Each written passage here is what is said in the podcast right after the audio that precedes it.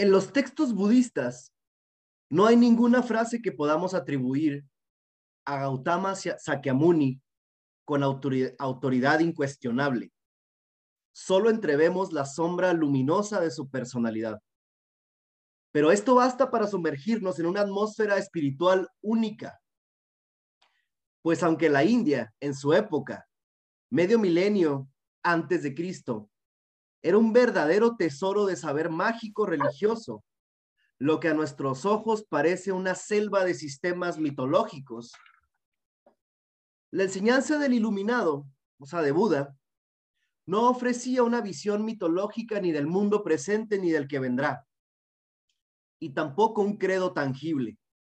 Se presentaba como una terapéutica, como un tratamiento o cura para quienes tuvieran suficiente fuerza para seguirlo es decir, como un método y proceso de curación. Al parecer, Gautama, por lo menos en su terminología, rompió con todas las costumbres populares y métodos tradicionales de las religiones indias y de la enseñanza filosófica. Ofrecía su consejo de una manera práctica, como médico del espíritu, como si a través de él el arte de la medicina india ingresara en la esfera de los problemas espirituales, ese antiguo y magnífico campo donde durante siglos magos de toda índole habían sacado poderes mediante los cuales ellos y sus, discípulos se elevaban a las, a las alturas de la divinidad. Siguiendo el procedimiento médico de su tiempo al inspeccionar a un paciente, el Buda pronuncia cuatro juicios sobre el, caso del, sobre el caso del hombre. Estos juicios se conocen como las cuatro nobles verdades y constituyen el corazón y el núcleo de su doctrina. La primera, toda vida es dolorosa. Anuncia que nosotros, miembros de la especie humana, tenemos mala salud espiritual. Y el síntoma de ello es que llevamos sobre nuestras espaldas el fardo del dolor. Y esta enfermedad es endémica. Este diagnóstico del hecho no va acompañado de ninguna cuestión acerca de la culpa, pues el Buda no hacía disertaciones metafísicas o mitológicas. Inquiría acerca de la causa, en cambio, en el plano práctico, psicológico. De ahí la segunda de las cuatro nobles verdades, que dice, la causa del sufrimiento es el deseo ignorante, Trishna. Como en la enseñanza del Samkhya, aquí también se dice que la raíz de la enfermedad cósmica es un involuntario estado mental común a todas las criaturas. El deseo de la nesciencia, de la ignorancia, del no saber, es el problema. Nada menos y nada más. Tal ignorancia es una función natural del proceso vital, pero no necesariamente es imposible desarraigarla, como no lo es la inocencia de un niño. Ocurre simplemente que no sabemos que nos estamos moviendo en un mundo de meras convenciones y que nuestros sentimientos, pensamientos y actos están determinados por ellas. Nos figuramos que nuestras ideas acerca de las cosas representan su realidad última. No sé si es mi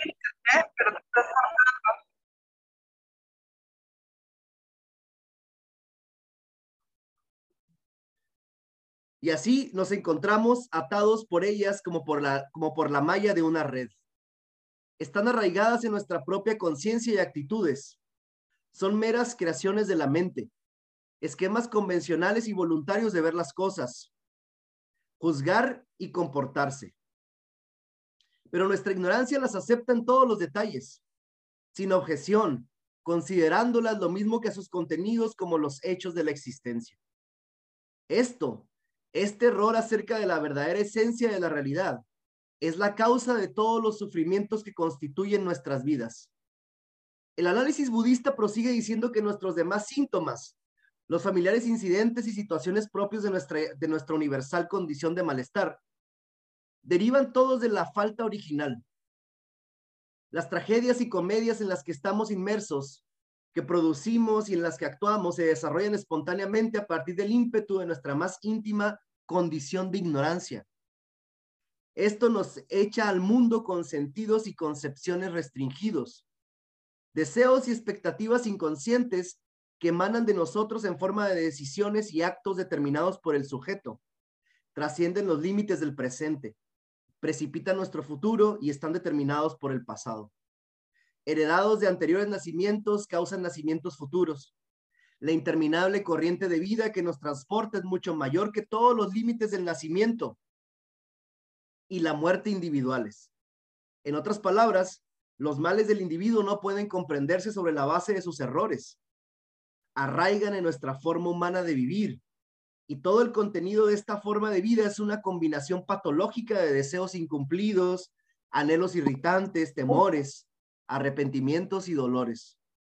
Es razonable que uno quiera curarse de semejante, de semejante estado de sufrimiento. Buenas noches, bienvenidas, bienvenidos les acabo de leer un fragmento de este libro hermoso que se llama Filosofías de la India de Henrik Zimmer. Es, pues solamente basta para, para hacer una, una introducción acerca del, del, tema que nos, que nos atañe el día de hoy. Por favor, tengan el respeto de apagar sus micrófonos, al menos que ustedes quieran opinar. Es, es, es muy incómodo que de pronto este, se estén abriendo micrófonos. Si yo fuera muy mamón, cancelaría la clase, pero no lo soy, todavía no. Entonces, baste esta lectura para introducir al tema del día de hoy. Es necesario que nosotros, antes de hablar de Nagarjuna, de este gran filósofo budista del siglo XX, quizás el más grande filósofo budista que existió, es absolutamente necesario que nosotros nos familiaricemos, aunque sea mínimamente, con la doctrina budista, con aquello que enseña el Siddhartha Gautama Buda, Estamos hablando entonces de que Sinagarjuna es un filósofo que vive en el siglo segundo después de Cristo, eh, más o menos en la zona de lo que actualmente es eh, Nepal, por ahí, eh, a las orillas del Ganges podemos ubicar a Nagarjuna, ¿no? Para mayor precisión. Nagarjuna es del siglo segundo después de Cristo, pero Siddhartha Gautama Buda vivió aproximadamente cinco siglos antes de Cristo. Primero hay que estudiar un poco al, al Siddhartha Gautama y posteriormente a Nagarjuna para comprender, al menos en sus máximas líneas o en sus líneas generales, su pensamiento. ¿Qué pasa entonces con Siddhartha Gautama Buda, que se le considera como el fundador de lo que nosotros conocemos como budismo, ¿no? Y recuerden que cuando hablamos de budismo es solo una manera en que nosotros acá, en, en Occidente, le, denominamos a la enseñanza del Buda. Originalmente tendríamos que llamarla Dharma Buda o Buda Dharma. Buda Dharma. Esto es decir, la, doctrina, la enseñanza o la ley promulgada por el Buda. ¿Qué significa Buda en este caso? Porque Buda es, es un adjetivo. Buda no era uno de los nombres del Siddhartha Gautama, del príncipe, del príncipe Siddhartha. Buda significa despierto, significa lúcido, significa luminoso. Es una palabra verdaderamente hermosa eh, el, sánscrito budi significa precisamente claridad, significa luminosidad, significa algo que deja transparentar o pasar la luz. Ahora bien, ¿qué, pasa con este epíteto? Bueno, que resulta que un día, según la leyenda, le, eh, le, preguntan a Siddhartha Gautama, estando él en, en, eh, en, una postura meditativa, se le acerca a la gente y de pronto al ver, al ver su, su paz, su serenidad, incluso su belleza, le preguntan, eh, ¿qué eres? ¿Quién eres? ¿Eres un ángel? ¿Eres un monje? ¿Eres una zeta? Y él responde, estoy despierto. Es una bonita respuesta, estoy despierto. Lo cual nos habla ya de entrada del hecho de que para el Siddhartha Gautama Buda, como también lo dice el texto, los seres humanos vivimos, vivimos en un estado de sueño profundo, de estupor, profundo, de ofuscación profunda, de confusión profunda. Es como si el Siddhartha Gautama, eh, al hacerse dueño o al, o, al, o al apropiarse de este adjetivo, nos estuviera señalando el hecho de que es posible un despertamiento hacia otra forma de vida y al mismo tiempo un despertamiento de la conciencia. Por supuesto, esta idea no, no es solo del Buda, él le da un gran énfasis, pero podemos encontrar la noción de que los seres humanos estamos metidos en un sueño muy profundo en casi todas las tradiciones espirituales. Prácticamente todas hablan Incluso los cuentos de hadas hablan de que los seres humanos estamos profundamente dormidos, de que estamos sumidos en un sueño psicológico y que a ese sueño le llamamos vida, le llamamos realidad. Esa es la primera idea entonces. La segunda importante es, rápidamente, ¿qué, pasa con Siddhartha Gautama? ¿Cómo, ¿Cómo es que es su iluminación? Bueno, Siddhartha Gautama era un príncipe que vivía en el, en el parque de Lumpini, actualmente lo que sería Nepal. Era un príncipe que nace, por supuesto, nace de su madre, ¿no? Iba a decir eso como si fuera una gran novedad. Nace de su madre, Maya, creo que se llamaba su mamá, pero resulta que cuando, que cuando Siddhartha Gautama estaba todavía en el vientre de su madre, eh, ella tiene un sueño, sueña, sueña un elefante blanco de seis colmillos que se le introduce en el costado derecho. Cuando le cuenta este sueño a su esposo, su esposo, el rey, manda a llamar a un gran astrólogo y el astrólogo al escuchar el sueño les dice, este niño o va a ser un gran Bartín, o sea, un gran rey muy poderoso, muy potente, con un enorme poder, o va a ser un gran renunciante, un gran asceta, un gran monje. Y el padre le pregunta al astrólogo, ¿qué necesito yo para que mi hijo sea un gran rey? Porque no quiero que sea un pinche monje. Y el astrólogo le dice, debes protegerlo de que no vea la vejez, la enfermedad, el dolor, que no vea, en fin, el sufrimiento. Eh, les estoy contando la leyenda, por supuesto, tiene muchos elementos que a nosotros se nos antojarían inverosímiles, pero y aparte seguramente usted ya se la sabe, ¿no? De memoria, pero bueno, ahí les va. Eh, se dice que a partir de ese momento, desde el momento en que nace el Siddhartha Gautama, su padre lo protege de que tenga acceso al sufrimiento. Eh, se dice que vive rodeado de grandes placeres, siempre rodeado de gente, de gente joven, eh, sin, sin dolor, siendo un príncipe, un príncipe sumamente exitoso en todo lo que hacía, ya saben, inteligente, fuerte, astuto, versátil, todas estas cosas que, rodean a cualquier ser que, se quiere rodear de leyenda y de mito, ¿no? Pero un buen día, un buen día al parecer, eh, Siddhartha Gautama eh, se le ocurre salir, se le ocurre salir del palacio junto con uno de sus, de sus siervos. Y al salir, ve a una, a una persona, no me sé los encuentros en orden, pero son estos, ¿no? Mm, ve a, una, a, un, leproso, ¿no? Se le está cayendo la piel, está feo, eh, eh, está, se ve con dolor, etcétera. Y le pregunta a, su, a, su, a su ayudante que sí, ¿qué pasa con esa persona? Y él le dice, todos en algún momento estaremos así, es una persona enferma. En ese momento el Siddhartha Gautama tiene un primer choque Gurdjieff le llamaba un choque consciente, yo le llamaría también un choque existencial, ¿no? Carl Jasper le llamaría el inicio de una situación límite. Y al, al, siguiente día o a los días vuelve a salir con el mismo ayudante y entonces se encuentra con un funeral y ve al muerto, ve que está rígido, eh, eh, desvitalizado obviamente, etcétera, y le pregunta a su ayudante qué pasa con esa persona y le dice pues que es un muerto, que todos en algún momento moriremos, esta vida va a acabar. Ahí tiene el segundo choque consciente. Al tercer día eh, sale y ve a un anciano.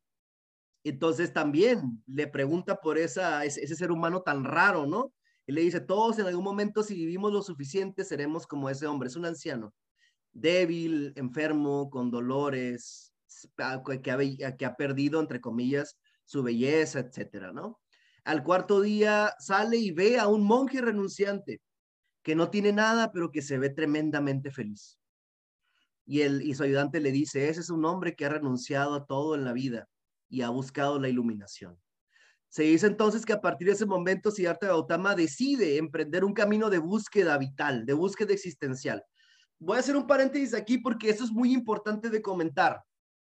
Yo personalmente pienso que esto no fue así. Yo pienso que el Siddhartha Gautama, toda su vida, hasta los 30 años, que es más o menos cuando renuncia, toda su vida ya había tenido contacto con la muerte, con el dolor, con la vejez, etcétera. También había visto renunciantes. Y el hecho de que renunciara a los 30 años, yo creo que fue una decisión muy meditada, de mucho tiempo, de observación, de reflexión, de pensamiento, de sentirse, de cuestionarse, etcétera.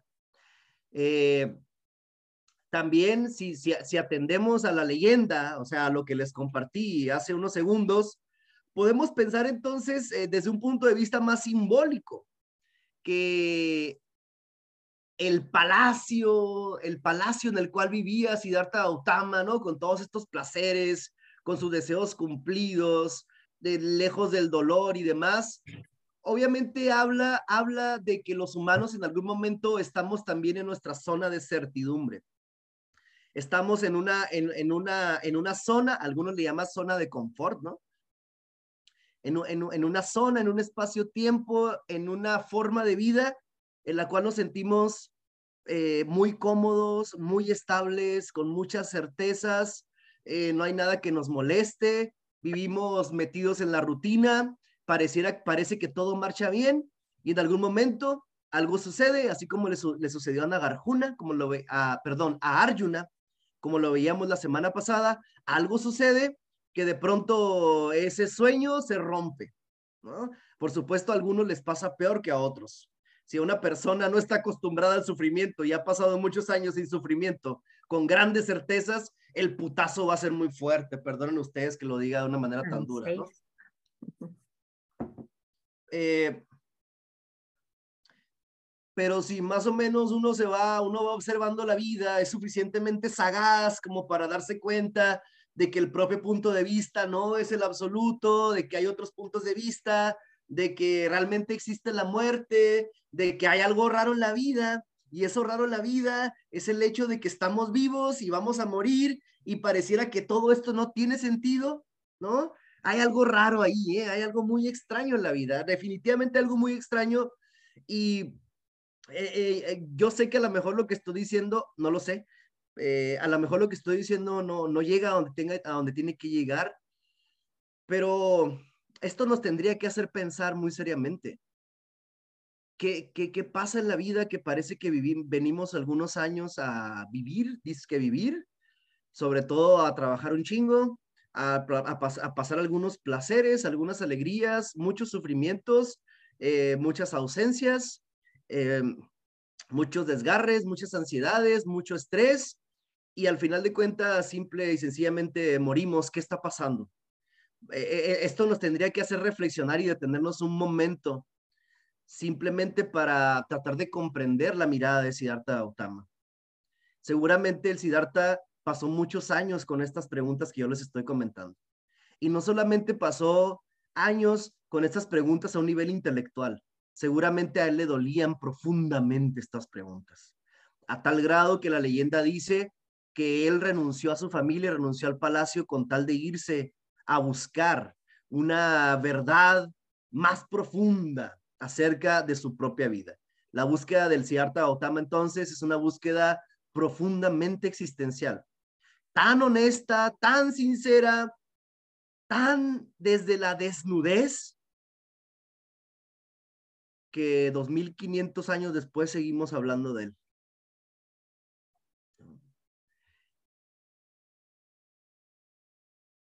El choque consciente, la situación límite entonces, el hecho de que Siddhartha Gautama estaba protegido, según la leyenda, insisto, y que de repente pronto sucede algo que cuestiona su forma de ver la realidad, su forma de enfrentarse al mundo, pues lo, lo cuestiona todo.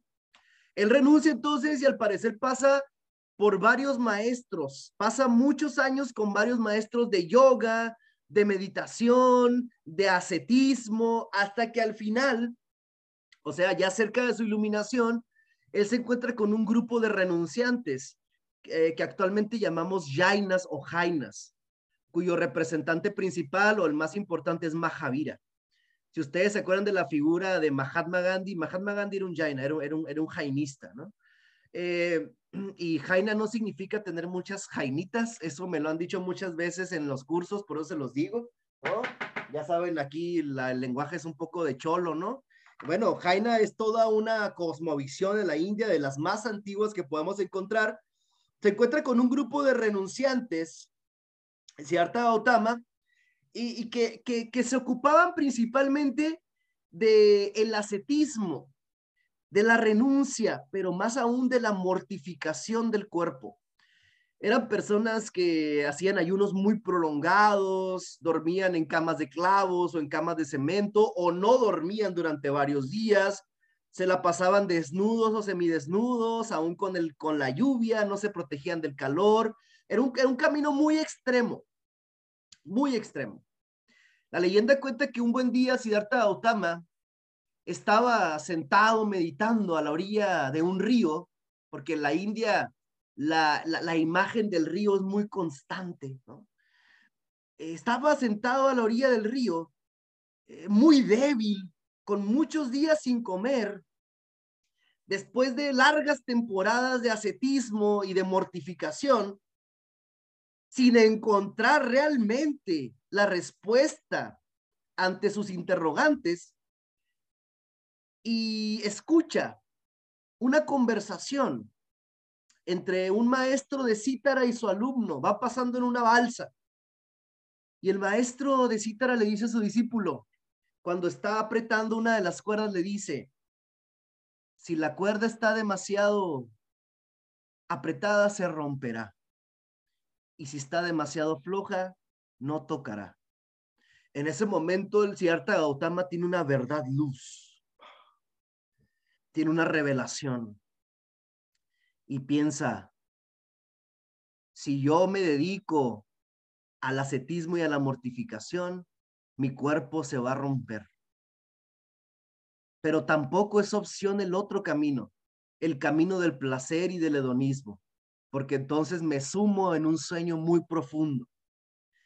Lo que es necesario es la vía media, el camino medio ahí es donde, donde entra la palabra que luego va a recuperar que es Mad, Madhyamika. Madhyamika. Madhyamika significa eh, el, la vía media, la vía del medio. O sea, ni tan hedonista como Mero Simpson, pero tampoco tan sacrificado, mortificado y, y saico como un monje que se flagela y que hace ayunos prolongados. Es cierto, Gautama hace una observación muy interesante en ese sentido. Hay que cuidar el cuerpo, pero no hay que consentirlo. Hay que mantenernos en un, en un estado donde no nos entreguemos a ninguno de los opuestos. Posteriormente, en la filosofía budista, este pensamiento va a ser aplicado en muchos sentidos. El mismo Siddhartha Gautama Buda, cuando, cuando le preguntaban, por ejemplo, oye Buda, ¿el alma es mortal o el alma es inmortal? Generalmente él se quedaba callado, porque le parecían posturas extremas. Le parecían posturas extremas que al final no llevaban a nada. O sea, preguntas que solamente alimentan la especulación.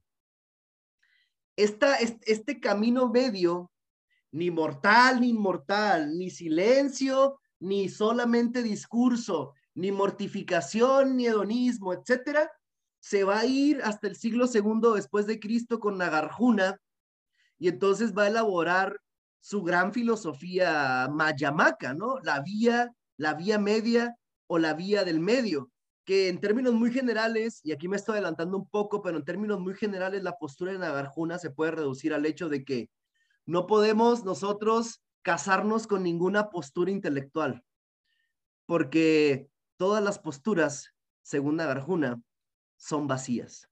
Todas las posturas intelectuales son vacías. O sea, cualquier cualquier tesis que se afirme y que se defienda conduce a error. ¿Sí me están captando con esto?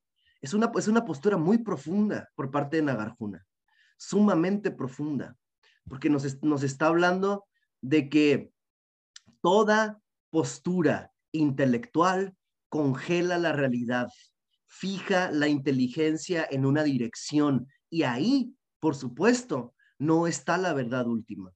Entonces, la vía media es una, es una flexibilidad, es un saber, en, en el caso de Nagarjuna, es un saber moverse entre diferentes posturas intelectuales a sabiendas de que todas son ilusorias. Lo vamos a ver dentro de un momento porque ese es el tema, se supone, ¿no? Que es el que es el que es el que es el tema el tema central, pues. Por lo pronto esta esta idea, ¿no? Esta verdad que se que se le revela al Buda cuando escucha a esta a estos señores eh, de, de, la de la cítara, en ese momento eh, camina hacia el río, se baña.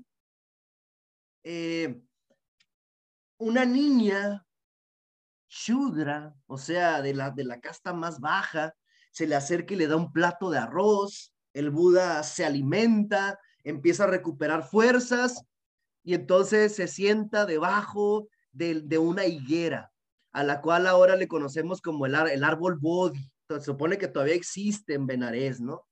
Eh, ahí está el árbol Bodhi todavía. Y el Buda se sienta ya recuperado físicamente y promete no levantarse hasta que encuentre el fondo de, la, de la cuestión, el fondo de la respuesta, de qué se trata esta vida, para qué estamos aquí, qué es esta vida y qué soy yo. Se dice que pasa siete días y siete noches meditando, sumido en un profundo silencio y una profunda reflexión.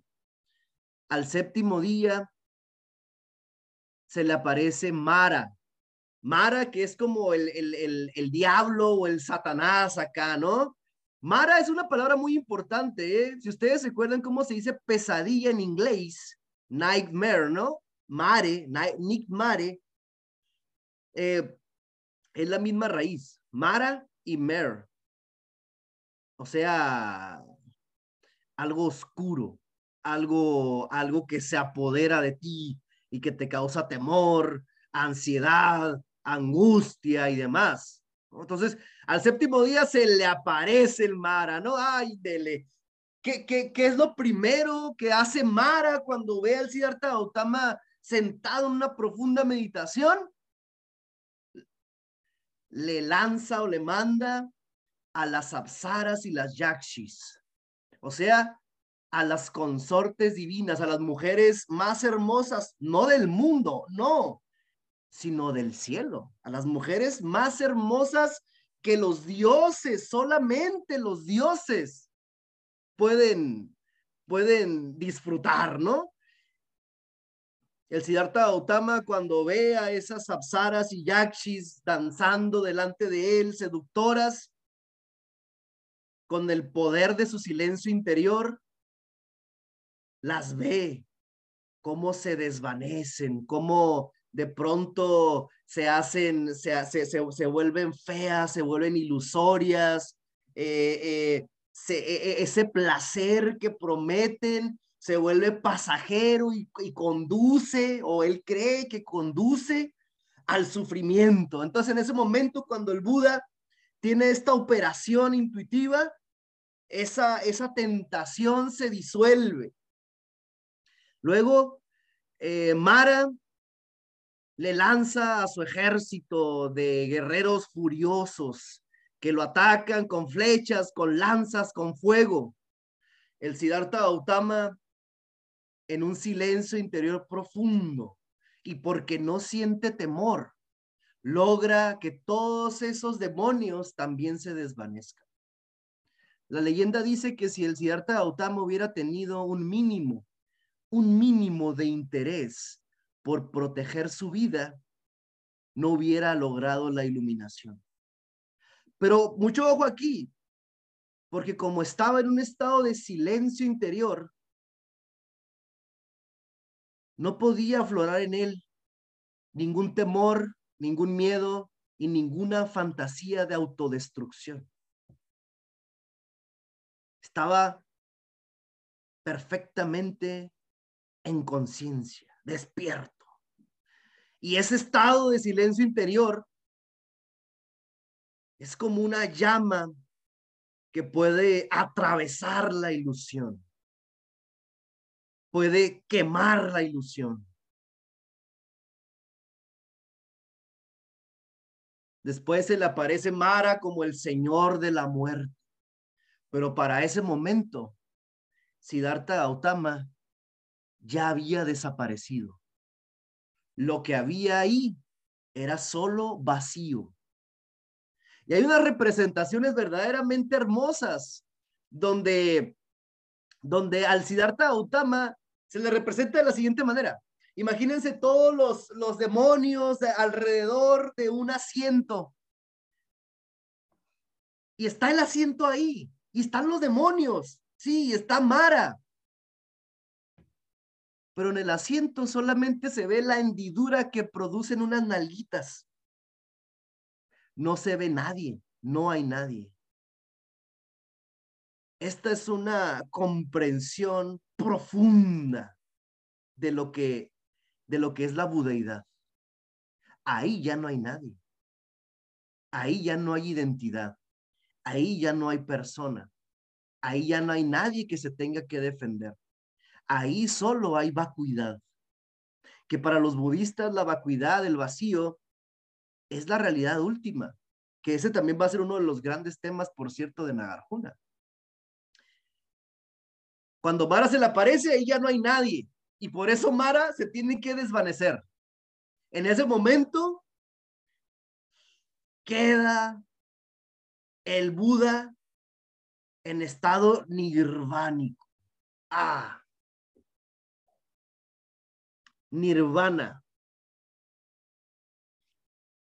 ¿Me están siguiendo bien hasta aquí? Sí, vamos, sigamos. ¿Qué es nirvana? Nirvana, la palabra nirvana significa extinción. Por eso, por eso al Buda también se le llama el extinto. Pero hay que ver qué, qué, qué es esto de extinción. Porque el Buda no está diciendo que haya, que haya que extinguir la vida.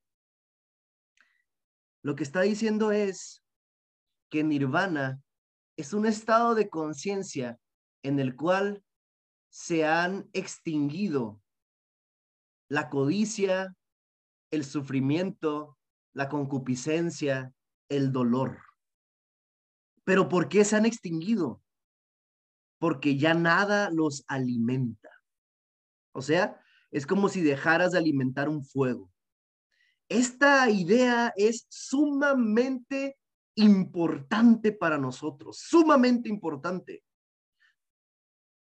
porque se ha visto al nirvana como un estado de conciencia cosificado, ¿no? Como algo solo para los iluminados, para los vatos que están muy cabrones, o vete tú a saber qué, ¿no?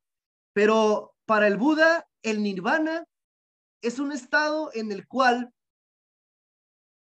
todas aquellas manifestaciones que nos llevan a la ansiedad, al dolor, al sufrimiento, al estrés, a la angustia, a la ira, a la rabia, a la soberbia, etcétera, todas esas manifestaciones quedan apagadas. En un momento voy a explicar por qué y para qué y cómo. Por lo pronto, nomás hay que entender la idea del nirvana, que significa extinción de algo porque ya no se le alimenta. Eh, ¿Sí me están siguiendo hasta aquí? ¿Sí lo, sí lo pueden imaginar? La extinción de algo porque ya no se le alimenta. Entonces, el, Buda queda ahí nirvanado, ¿no? Queda, queda iluminado, hay, un vacío. Toda la guerra civil interior que nos caracteriza a nosotros, las batallas que libramos por dentro todos los días, la, contradicción, la fricción, las múltiples voces que hablan a través de nosotros, eh, ahí ya, ya habían quedado extintas. ¿Qué hay ahí? Vacío, El Siddhartha ahora camina hacia el Parque de las Gacelas en Benares y pronuncia su primer sermón, que por cierto es un sermón bellísimo. le dice a sus, a su, a sus compañeros, porque sus primeros discípulos fueron sus compañeros de ascetismo, le dice, eh, oh monjes, la vida es duca. O sea, esto, ahí les va la palabra. Duca. La vida es duca. Es la primera noble verdad del dolor, se le llama. La primera noble verdad del dolor. A ver, ¿qué, qué significa esto? ¿Por qué, ¿Por qué el Buda dice que la vida en última instancia es sufrimiento? Y tú puedes decir, uy, qué negativo el pinche Buda. No hablaba de luz, no, no, no nos dijo que todos somos luz, que somos ángeles y que tenemos que sacar nuestras alas y autoaplaudirnos. Ya ni la chinga, es un negativo, censúrenlo. Lo primero que dice el Buda es, la vida es duca. ¿Qué significa duca? Significa sufrimiento, dolor. Actualmente pudiéramos decir que significa estrés crónico, si tú quieres. Estrés crónico. Pero el Buda hace la observación en ese, en ese sentido, fundamentado en tres, en tres marcas de la existencia. Se las anoto ahí, ¿eh? Las tres marcas de la existencia. Número uno, Trishna. Número dos, Anatman. Y número tres, Anitya.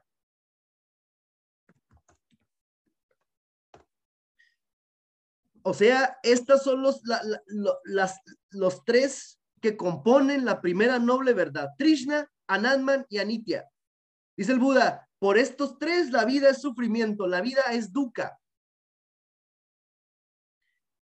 Dukkha Así etimológicamente significa amargura. En sánscrito hay una palabra que es el antónimo, que es suka, que significa dulzor, algo, algo que sabe a miel. Pero el Buda está hablando de dukkha, está hablando de amargura, está, está hablando, está hablando de ese, de ese pinche amargor que, que, que, no, que nos posee, por ejemplo, cuando algo no nos sale bien. Ah, de ese amargor cuando estamos muy enamorados y de repente la otra persona no nos pela o nos manda la chingada, ¿no? Ama, esa, eso es duca. Ese amargor de ver que efectivamente todo está desapareciendo. Yo muero, la gente muere, los lugares cambian, las personas a las cuales amo se van, yo mismo me voy de las personas que amo o que me aman. Todo esta, si se fijan, tiene mucho que ver con pérdida, con ausencia. ¿Sí me explico hasta aquí? Tiene mucho que ver con pérdida, con ausencia, con una falta. Ah, hay algo ahí, hay algo ahí que por el solo hecho de ser humanos, según el Buda, por el solo hecho de ser humanos, hay, hay una falta muy esencial, muy esencial. El Buda incluso decía que esta falta esencial viene del nacimiento. Como he dicho en algunas ocasiones, él hablaba de un deseo primordial y de un miedo primordial. Cuando un niño nace y le dan la primer nalgada y respira y llora, dice el Buda, se, se imprimen en él profundamente en sus células mismas. El miedo primordial y el deseo primordial. El miedo a morir y un deseo intenso de sobrevivir. A un nivel tan profundo que ni siquiera los podemos formular es en un nivel al que Heidegger llamaba pre-reflexivo, está ahí abajo, está ahí abajo, pero determina todo, dice el Buda. Porque ya sea que usted busque amor, busque conocimiento, busque dinero, busque posesiones, busque poder. Toda esa búsqueda proviene del miedo primordial y del deseo primordial. Es lo que nos está impulsando todo el tiempo. Aunque lo disfracemos de lo que lo disfracemos, es lo que nos mueve, porque en el fondo de nosotros está la conciencia intensísima de que vamos a morir, de que todo se está yendo a la chingada y de que esto parece una pinche lotería contada por un idiota.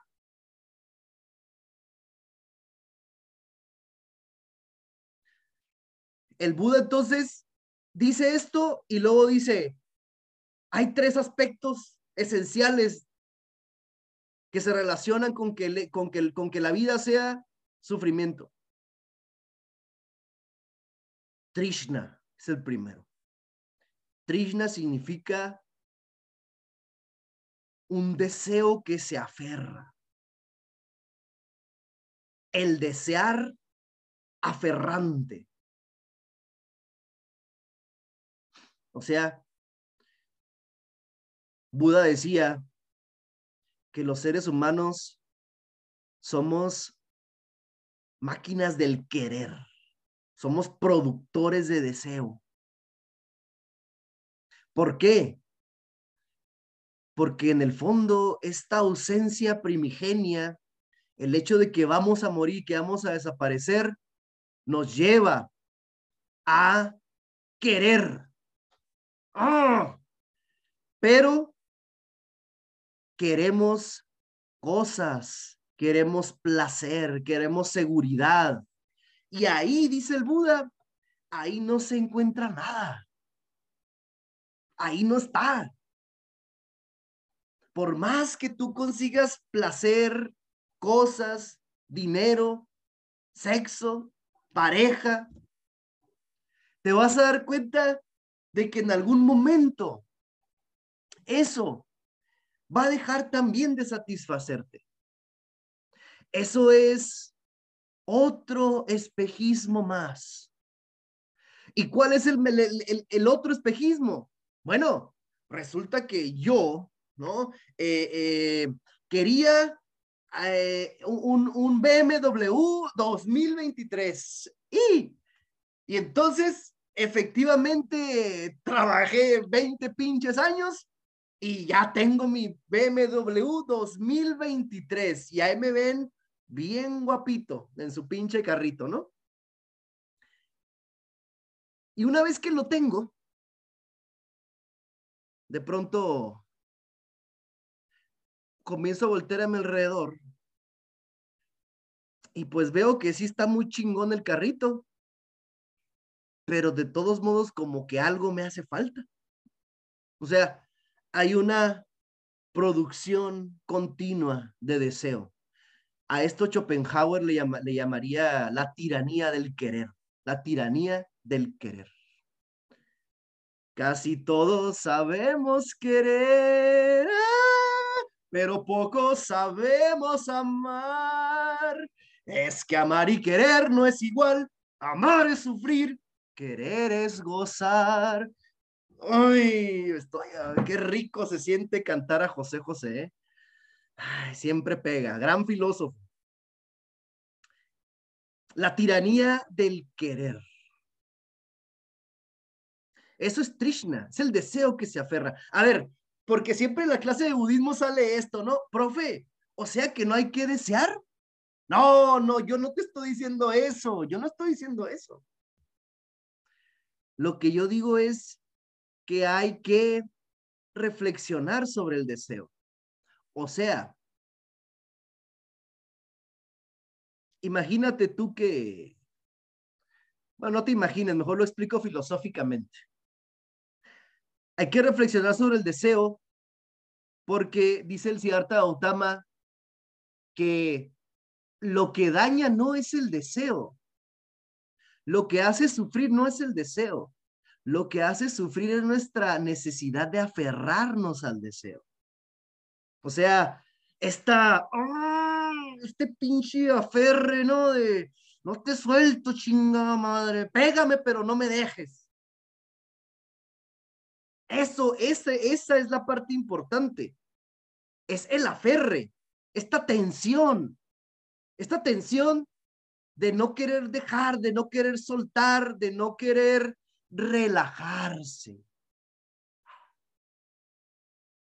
Ay, pues que sea lo que Dios, Dios, quiera, chingada lo dije muy pendejamente, ¿verdad? Pero por ahí va la cosa. O sea, soltar. Y no, no, no me quiero, eh, me, me resisto a decir la palabra soltar porque la usa César Lozano y yo no quiero ser el César Lozano de la filosofía. Tengo mucho miedo en este momento. Pero. Fluir. ¿Cómo? Fluir. Estoy más guapo yo que César Lozano, ya sé. Fluir. No, no, no sé si fluir, pero mira, así explicado técnicamente como debe ser, ¿no? O sea, para darme mis pinches ínfulas de erudito, mamón, que es uno. Moksha. Moksha. Moksha. Eres el coelo de la filosofía. Ya me lo habías dicho y me la estoy creyendo. Moksha. Creo que ya se los había mencionado esto en la primera sesión, ¿no? Cuando les hablaba de, de, de Eros. A ver, Moksha y... Ay, Dios. Se me va la palabra. Ah, Namuchi. Namuchi rápidamente. Al equivalente de Eros en la India se le llamaba, se le llama Kama Namuchi. Ya se los había dicho. Kama Namuchi. Namuchi significa no soltar, agarrar, mantener algo muy agarrado y apretado fuertemente. Por eso, Kama Namuchi es solamente un símbolo, una metáfora de este proceso universal que, del cual hablan los budistas y que es el proceso universal de esclavitud de la conciencia. O sea, la conciencia está atrapada en el mundo, pero no por una, por una, por una conspiración. No, no, no porque haya unos, unos cabrones ahí arriba, unos Bill Gates o Carlos Slim que nos estén soltando información y que nos mantengan dormidos, como mucha gente cree, ¿no? No, no, no, no. Este, este proceso es muy profundo. Ese, ese proceso de encarcelamiento o esclavitud de la conciencia es muy profundo y llevaría mucho tiempo desglosarlo. Pero al parecer es la misma, parece, pareciera que es la misma condición de la existencia. O sea, el hecho de que por estar metidos en este mundo, tener un cuerpo, tener que sobrevivir, luchar por la vida, mantenernos, etcétera, nos, no, nos sumen un estupor. Y, por cierto, podemos durar toda la vida ahí, ¿eh? O sea, no, no, no crea usted que, que, es de cinco minutos o que ahorita estoy dormido, pero mañana no. No, no, no, no, no, no, no, no. Hay gente que se la pasa toda la vida en un estado de inconsciencia. Uno tiene que hacer, uno tiene que hacer ciertas prácticas para poder darse cuenta, no del despertar, para poder darse cuenta de que está profundamente dormido. Ese es el primer paso. La gente habla del despertar, pero no habla de que el primer paso es que se dé cuenta efectivamente de que esté dormida, de que está dormida. Hay que, hay que demostrarlo, hay que verlo, hay que percatarse de ello.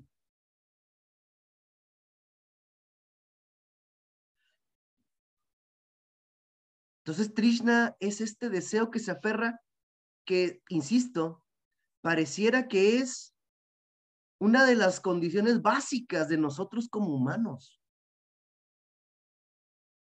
Nos agarramos a, siempre algo del mundo exterior, algo allá afuera, o nos agarramos de nuestra identidad y la protegemos hasta con la propia vida, etcétera. Eso, eso es Trishna. Trishna es deseo que se aferra, pero el énfasis está puesto de la aferre. Está, está puesto en, la necedad, está puesto en la ignorancia, en esa inconsciencia esencial. Espero, ¿cómo están? A ver, ¿estamos bien? ¿Preguntas? ¿Nada?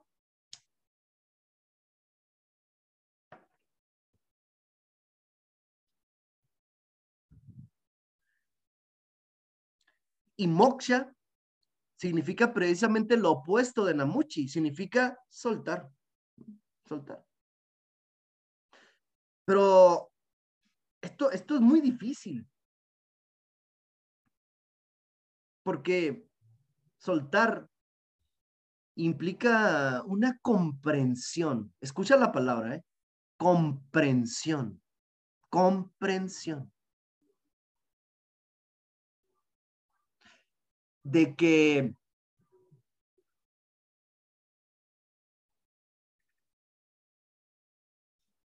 pase lo que pase, lo voy a decir de esta manera, ¿eh? aunque hay muchas formas. Pase lo que pase, lo peor ya ha pasado. Ya estamos muertos. Ya estamos muertos. La gran tragedia de nosotros los seres, de nosotros los seres humanos es que no nos damos cuenta de que ya estamos en el inframundo. Ya estamos muertos. Ya estamos muertos. No, no me quiero poner necrofílico, pero es una idea muy importante. Porque si nosotros nos damos cuenta de que ya efectivamente estamos muertos, sobreviene una gran liberación. Dice un proverbio taoísta, mientras vivas, hagas lo que hagas, hazlo como si estuvieras muerto. Entonces, no temerás nada. ¿Qué significa esto profundamente? Bueno, significa el mensaje de Krishna Arjuna. Significa que cuando yo comprendo que ya estoy muerto, entonces mis acciones pueden ser íntegras, pueden ser totales. Puedo estar yo ahí completo. ¿Sí me van captando con estas ideas? ¿Sigamos? Trishna, entonces, una de las marcas, de las tres marcas de la existencia. La segunda es Anatman. Esta es particularmente mi favorita, ¿eh? eh Anatman. Y, y como siempre, ando valiendo madre, con las citas, pero bueno, ahí debe estar. Anatman significa no yo. La doctrina del no yo. Anatman es una, es una postura muy novedosa del señor Gautama. Significa, no existe una identidad sustancial. Nosotros como seres humanos no tenemos una identidad sustancial o no tenemos un yo sustancial. Esto es, dice el Siddhartha Gautama, si tú buscas tu propio yo, lo que vas a encontrar es un conjunto de imaginaciones, asociaciones, recuerdos, expectativas, discursos, palabras, etcétera, pero nunca vas a llegar a encontrar eso que llamamos la identidad, eso que llamamos el yo. Esto es muy importante hablando en contexto o históricamente, porque en la India en ese momento se hablaba mucho de Atman. ¿Te acuerdas de esa palabra que vimos la primera sesión con las Upanishads? De Atman, o sea, de un yo sustancial y trascendente, una, una identidad fija. El Buda dice, Aquí no hay nadie. Aquí no hay nadie. Más aún, dice el Siddhartha Gautama, lo que llamamos identidad es un compuesto. Y ahí les va, es, este concepto es tremendo en el budismo, ¿eh? Se le llama en sánscrito skandhas, skandhas. Skandhas significa composiciones, compuestos o agregados. ¿De qué está compuesta nuestra identidad? Dice el Siddhartha Gautama. Ustedes díganme. Sensaciones, emociones, algunos pensamientos no muy geniales, no vaya a ser la cosa, fantasías, definiciones, conceptualizaciones. Y dice el Siddhartha Gautama, el hecho de que nosotros podamos fragmentar o dividir lo que se llama la identidad en sus diferentes compuestos demuestra que no existe una esencia humana, que no hay tal cosa como un yo sustancial. Porque si tú quitas las sensaciones, las emociones, los pensamientos, las imaginaciones, los nombres, etcétera, ¿qué queda? Nada. Aquello está vaciado. A ver, pero con esto no, yo no quiero dar una, una visión pesimista, ¿eh? Al contrario. Si nosotros llegamos a esta realización, o sea, a esta conciencia, esto, esto, esto, esto tendría que ofrecernos una probadita de libertad. Porque el hecho de saber que lo que yo llamo mi identidad no es sustancial y no es la realidad última y no es absoluta, sino que descansa en lo que los budistas llaman suña o, vacío, eso entonces me abre hacia un gran descanso. Puedo descansar. Porque me doy cuenta de que no aquí no hay nada que defender. Y eso, eso es la conciencia profunda de la unidad. Lo que los budistas llaman sunya, vacío. En el Vedanta le llaman advaita.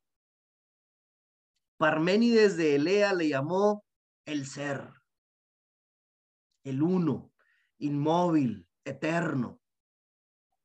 Pero no, no se refería a Parménides a una postura metafísica, se ha malinterpretado mucho. Parménides se refería precisamente a este estado donde te das cuenta de que todo lo que piensas, todo lo que sientes, no tiene el peso que tú le das. Puedes permitir que suceda.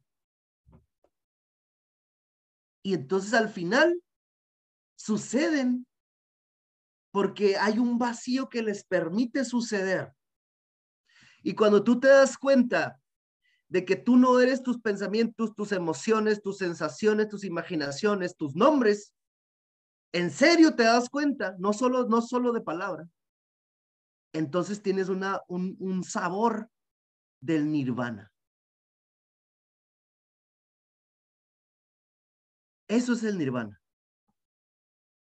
El nirvana es un espacio interior de libertad donde aquello que me atenazaba ya no me atenaza más. ¿Cómo están con esto, compañeros? A ver, que les estoy, según yo les estoy soltando una pinche información bien cabrona, pero pues no sé a dónde está llegando, ¿no? ¿Y todo para qué? ¿Y todo para qué? ¿Para qué tanto amor? ¿Para qué ilusionaste? ¿Para qué na, na, na, a mi corazón? ¿Cómo están?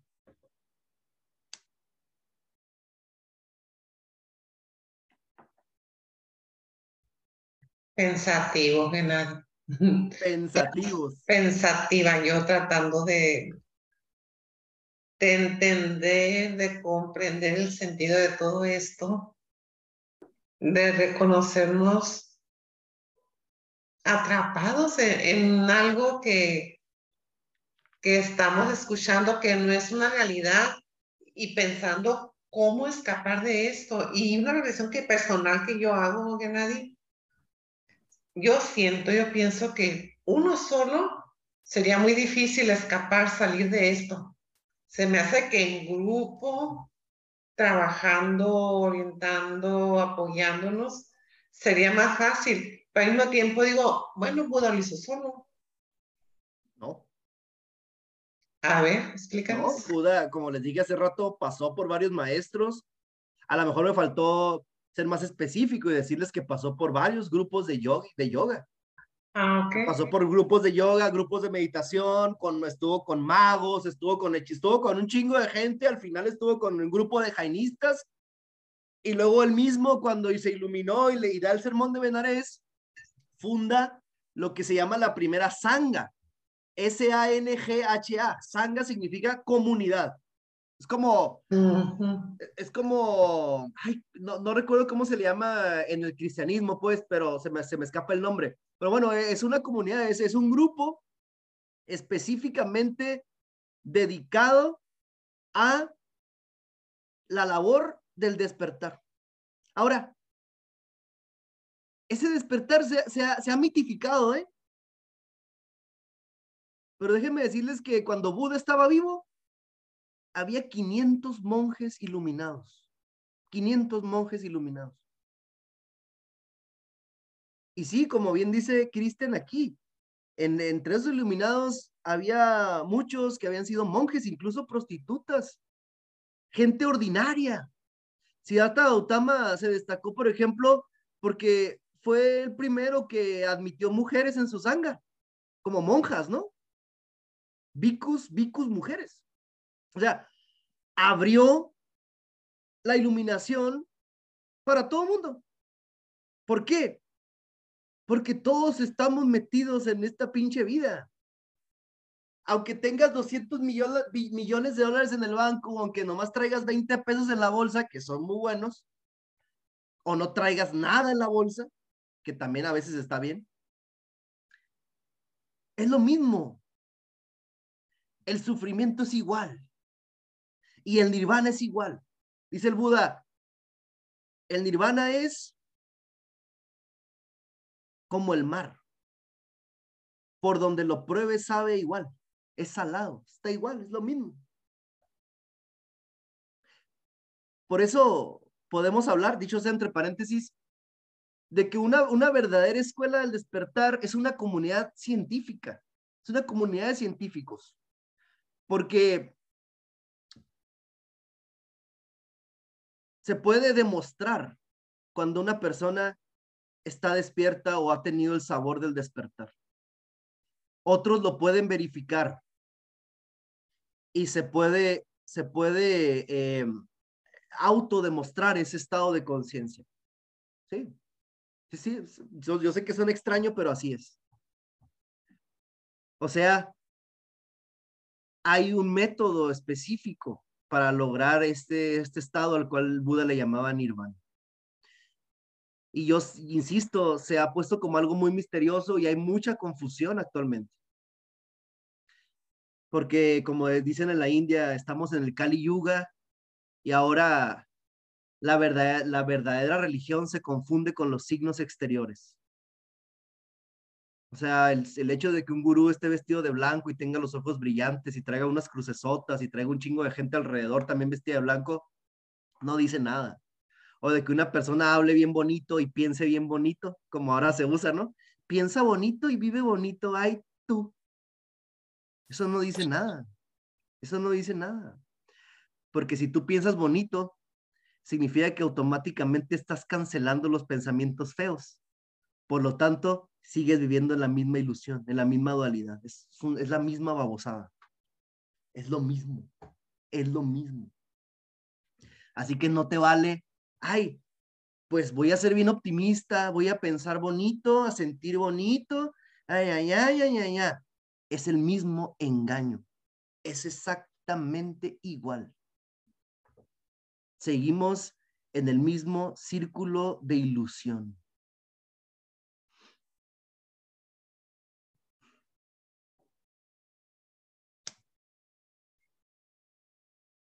Gracias, general. Con mucho gusto, Ludi. Gracias por venir. Oye, ya te, ya te extrañaba. Me gustan mucho tus comentarios, Ludi. Muchas gracias. Pues la gente no sabe, pero pues nosotros tenemos una historia de, de compartir. Igual que Mira, ¿no? Así que pues me da mucho contento tenerlas aquí. A mis tías de Sinaloa. ¡Vámonos! ¡Qué pinche broncón con ese sobrino, ¿no? Ahora, ¿Qué onda? Dime, ¿qué onda? Es muy cortado, ¿eh? También a ver si estoy, creo que es mi internet, desde ese rato también te escucho cortado. Ahí te escucho bien. Ya, ah, ok, eh, te escucho, yo no había estudiado eh, pues nada de, de, de, esta, de esta filosofía. Mm, pero eh, me pasó algo el fin de semana que había trabajado mucho la recapitulación de muchísimas formas. Y este fin de semana me di chance de, de trabajarlo así intensamente toda la noche. Y algo que pude ver es esto, que yo también yo no checo con la palabra soltar. De para mí yo siempre hablo más de, la, de integrar mis experiencias eh, vividas y las experiencias, este, pues ahí lo que se hizo en la recapitulación. Y fue algo bien curioso, este, eh, que en esa noche, cómo pude vivirlas o revivir esas experiencias, pero en, realidad pues me di cuenta que ya no había dolor, ya no había nada, ¿no? O sea, ya solamente era el no, nombrar la experiencia que había vivido. Este, y, me quedo con, con, esta parte a donde es, a donde, cómo regreso una parte de mí, ¿no? En parte de mi, de mi propia esencia, de quién soy yo y cómo me he construido con todo esto. Se me fue lo que te iba a decir, algo, no recuerdo qué, se me ahorita. Mm, pero iba muy a, inclusive que me dejas, ahorita con lo poco que llevo, me, me dejas pensando con todavía eh, este, el, esta parte, ahí se me fue y buscaba, mm, la parte de los deseos, ¿no? Hasta dónde todavía el seguir buscando, querer ser, hacer, seguir, eh, pues aquí es estudiando. Hasta dónde en verdad me, lo he estado cuestionando una, dos, tres, cuatro, cinco y así es, hasta dónde es, por qué lo hago, ¿no? Eh, ¿Por qué lo hago? Y ahorita escucharte eh, es así como que me jalo yo los cabellos. A ver, a ver, ¿dónde estás, no? ¿Por qué lo estás haciendo? Y muy específicamente con este, es, es verdad que sirve tener un, en un caso de un pinche camioneta, este, que me sirve igual que un pinche bocho, ¿no? O sea, es, es lo mismo, ni me hace sentir más, me, me, me, dan la misma función. Este, tener, trabajar en hospital y trabajar en, en el mismo consultorio me hacen sentir igual, ¿no? O sea, no hay, y, y no sé si vaya muy encaminado a esto, el cómo eh, las cosas, cómo viven las cosas, ya lo integro de una manera diferente, ¿no? Este, a mi propia experiencia. Gracias, Janet. Tengo la otra este, palabra que se me olvidó. Dime, dime. No, me acuerdo porque la estoy buscando aquí en lo que te voy siguiendo. La escribí, pero no la encuentro. Ahorita que la encuentres, abre el micrófono, ¿ok? Por favor, sí. Entre paréntesis, es, es muy interesante que menciones la recapitulación de Castaneda porque en, en, la India hay un método muy similar que se llama Prati Prasab. Prati Prasab.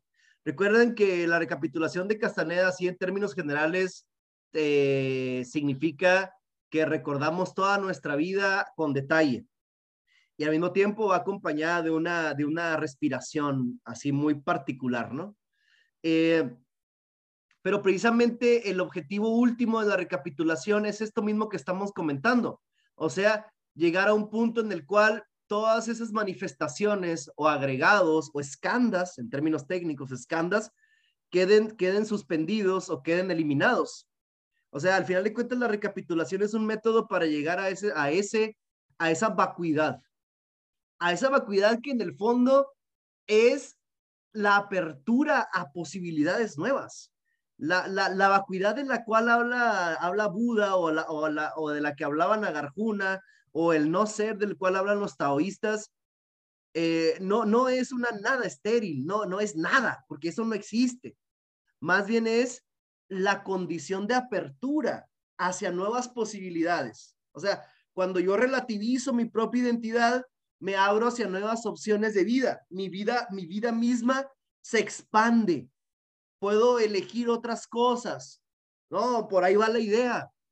Eh, que por cierto, en el libro este de Taicha Velar, donde cruzan los brujos, Clara Grau sí menciona expresamente el término no ser, ¿no? Así, no ser. Habla del no ser y lo dice exactamente en el mismo sentido del, del que estamos hablando, ¿no? Como esta apertura hacia otras, hacia otras opciones. Por supuesto, tiene mucho fondo esto que estamos hablando de, la identidad, porque si te das cuenta, nuestra identidad eh, es, un, es un compuesto no solo de sensaciones, pensamientos, emociones, etcétera, sino que es un compuesto también de un chingo de voces que hemos aprendido de muchas descripciones del mundo que, que hemos heredado, no solamente del núcleo familiar, no solo de nuestros maestros, sino también de la cultura. Cuando eso queda suspendido o apagado, entonces el ser humano accede a una nueva libertad. Ahí es cuando podemos hablar de nirvana o de iluminación. Se los menciono muy rápidamente porque pues la, la clase no, no es acerca de esto, pero sí va en conexión con Anatman o la doctrina del no yo. Aquí no hay nadie, dice Buda. Aquí no hay nadie. Y también va en relación con otro, con otro concepto importantísimo del budismo, que es la doctrina del antisustancialismo. Antisustancialismo. Dice el Buda, si todo es compuesto, todo es compuesto, entonces no hay nada que tenga una esencia, una esencia definitiva, ni nosotros, pero tampoco las cosas. Aquí va más lejos que Jean-Paul Sartre de Buda, ¿no? O sea, Sartre decía que las cosas son el en sí, porque tienen una esencia, no, esta taza sirve para algo, pero, pero el Buda diría, ni siquiera esa taza, porque número uno, ya se está desintegrando por el solo hecho de estar en el tiempo. O sea, está sometida al devenir, a las condiciones del devenir. Y en segundo lugar, si tú le quitas el color, le quitas la forma, le quitas el nombre, lo que queda ahí es nada. Ahí no hay nada. Y el hecho de decir que la taza se llama taza y que tiene una esencia es solamente una convención lingüística. Es así porque nos hemos puesto de acuerdo en que sea así. Igual con nuestra identidad. Igual con los objetos. El mundo es así porque nos hemos puesto de acuerdo en que es así. Yo soy así porque me he puesto de acuerdo conmigo y con los otros en que soy así. Y lo he aceptado tácitamente. Y eso me da toda una forma de vida y le da a mi vida toda una atmósfera. Y determina dónde vivo, con quién me relaciono, cómo me comporto, qué pienso, qué siento, etcétera. Ahí va la idea, por ahí va la idea de, de, Anatman. Buda hace la crítica del yo en el siglo V antes de Cristo. En, en, en, Occidente no se hizo hasta el siglo XVIII con David Hume. David Hume en un, en un libro que se llama Tratado sobre la, sobre la naturaleza humana, si no me equivoco, ahí también él hace la crítica del yo. Posteriormente es Nietzsche también el, el que elabora la crítica de la identidad. Por lo tanto, estamos ante una tradición de pensadores que hablan acerca de que el ser humano no, no es una sustancia fija y de que el mundo en sí mismo no es una sustancia fija. Está vacío, está vaciado, todo es compuesto, todo tiene una identidad relativa y pasajera. Eso es Anatman. Y cuando yo subrayo el concepto de antisustancialista, eso es muy importante, porque nuestro pensamiento es sustancialista. Estamos acostumbrados a pensar que el mundo es un compuesto de objetos, pero más aún, nos hemos acostumbrado a pensarnos a nosotros mismos como objetos. O sea, nos hemos acostumbrado a pensarnos a nosotros mismos como, si fuéramos sustancias definidas, sólidas, eh, con una identidad permanente.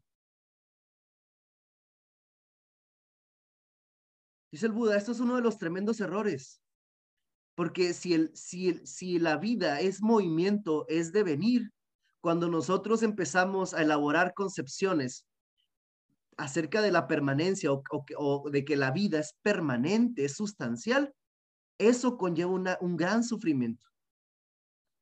¿Por qué? Porque va a llegar un momento en el que nos desencantemos a tal grado, nos vamos a dar de, de, nos vamos a dar de boca contra el piso, contra la pared. Porque nada es permanente. Entonces, hay que desidentificarnos de nuestra concepción de que nosotros mismos y de que el mundo es permanente. Y esto no significa, mucho ojo aquí, esto no significa que yo eluda los compromisos, que yo, que yo escape de, de, de, por ejemplo, de la planificación, ¿no? De decir, pues yo quiero hacer esto y estudiar esto, llegar aquí, tener esto, eso no implica lo otro. El método budista es un método fundamentalmente, permítanme decirlo así, fundamentalmente interior. Eso es un, es un método psicológico. No se trata de que porque el Buda dice que todo está pasando y que todo está cambiando, ah, entonces, eh, como digo que sí, digo que no, eh, como digo ahorita que te quiero y que te amo, mañana tengo derecho a decirte ya no te amo. No, eso es esquizofrenia, eso es otra cosa. El método budista está basado principalmente en una práctica interior. O sea, la libertad está dada por dentro. Y a esto le llaman los budistas desapego, que es algo que se ha malinterpretado también tremendamente. Yo he estado en grupos de, practicantes de yoga, en grupos de budismo, también dando conferencias, ya saben a uno que le gusta andar haciendo panchos. Este, y, la gente me dice, ay, es que hay que ser desapegados, ¿no? Eh, eh, no me debe de importar si me roban el carro, no me debe importar si se me quema la casa. No, no es así. No estamos hablando de ese desapego.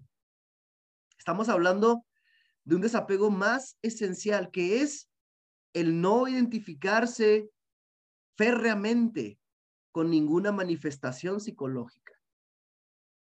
Eso es el desapego. La palabra se ha malinterpretado mucho y Gurdjieff le llamaba la no identificación, usaba otra expresión, ¿no? La no identificación, porque él sabía que la identificación con cualquier objeto psicológico, o sea, ¿qué significa identificación? Que tú le das el nombre y el sentimiento de yo a cada cosa que te sucede. Yo pienso, yo amo, yo odio, me estás haciendo, yo estoy sufriendo, me está pasando. Es tengo dolor, mi dolor, mi alegría. Ese sentimiento de yo que va impreso en cada manifestación psicológica es lo que para el Buda genera el sufrimiento. Adelante, Ramón.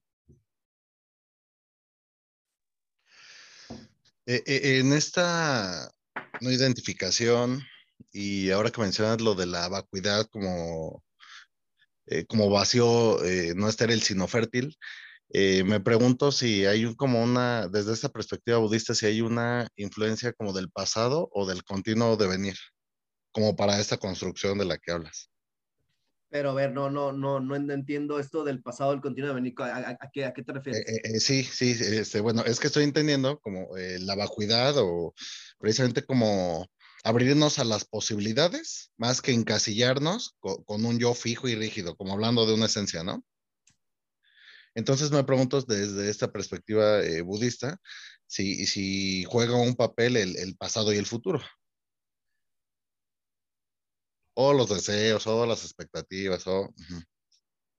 Mm. No sé si entiendo bien tu pregunta y lo, lo primero que puedo responder. O sea, es que cuando dices que si importo juega un papel, ahí es donde yo, yo me confundo, ¿no? Desde el punto de vista de Nagarjuna y del Siddhartha Gautama podemos decir sí y no. O sea, sí importa y al mismo tiempo no. ¿Por qué? Porque para que, para que una persona pueda practicar esto que yo estoy comentando, obviamente esto significa que es parte de una tradición, ¿no? Sí queda claro esto, ¿no? Es parte de una tradición. Hay, hay una cadena de transmisión de este, de este conocimiento. Ahí juega un papel, el, eh, un papel importante el pasado. Yo recibo esta información y, entro en un proceso de comprensión, de corporalizarlo, de metabolizarlo y de vivirlo. Ahí está jugando un papel importante el futuro. Pero al mismo tiempo, para el budismo, esta, este juego entre pasado y futuro se rompe en el momento en que una persona tiene experiencia del nirvana. O sea, y, mi respuesta es muy mayamica, ¿eh? Mi respuesta así seguramente de una manera muy similar te pudiera responder Nagarjuna. Ahora resulta, ¿no? Y aquí está Nagarjuna delante de ustedes. Pero yo creo que muy similar te podría responder Nagarjuna. O sea, no nos podemos liberar de la tradición y del tiempo. No, somos producto del pasado y estamos tendiendo hacia el futuro, como ustedes ya saben. Pero al mismo tiempo, cuando una persona experimenta el nirvana, ese juego temporal también queda suspendido. Por eso en el budismo y en la filosofía de la India, o al menos en unas filosofías, se habla con justo derecho del eterno ahora.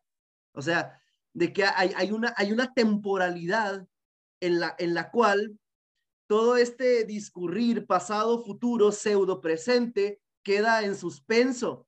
Y entonces accedemos a otra comprensión, donde ya no estamos presas de eso. Eso que incluso los dioses están presas, o de lo que incluso los dioses están presos, que es el tiempo. Pero, mucho ojo aquí, porque la, la respuesta sigue siendo paradójica.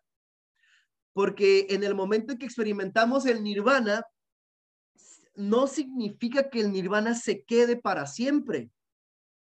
No. Hay una experiencia del nirvana pero según el Siddhartha Gautama, esa experiencia del nirvana hay que renovarla continuamente. O sea, si, la, si el nirvana es otra temporalidad, aún así no podemos escapar de la, de la temporalidad. ¿Qué es la temporalidad? Aquí, la temporalidad normal es la resistencia que nos ofrece el mundo, la resistencia que nos ofrecen las cosas.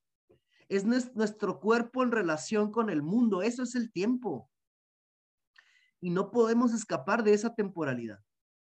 Lo único que podemos hacer es suspenderla en, eh, a favor de otra temporalidad donde todas esas manifestaciones que ya les comentaba y que son producto precisamente de esa resistencia entre el cuerpo y el entorno, eso se suspenda. Entonces tengas acceso a un estado de libertad donde puedas ver otras opciones u otras posibilidades vitales. No sé si respondo. ¿Cómo están ustedes con esta respuesta?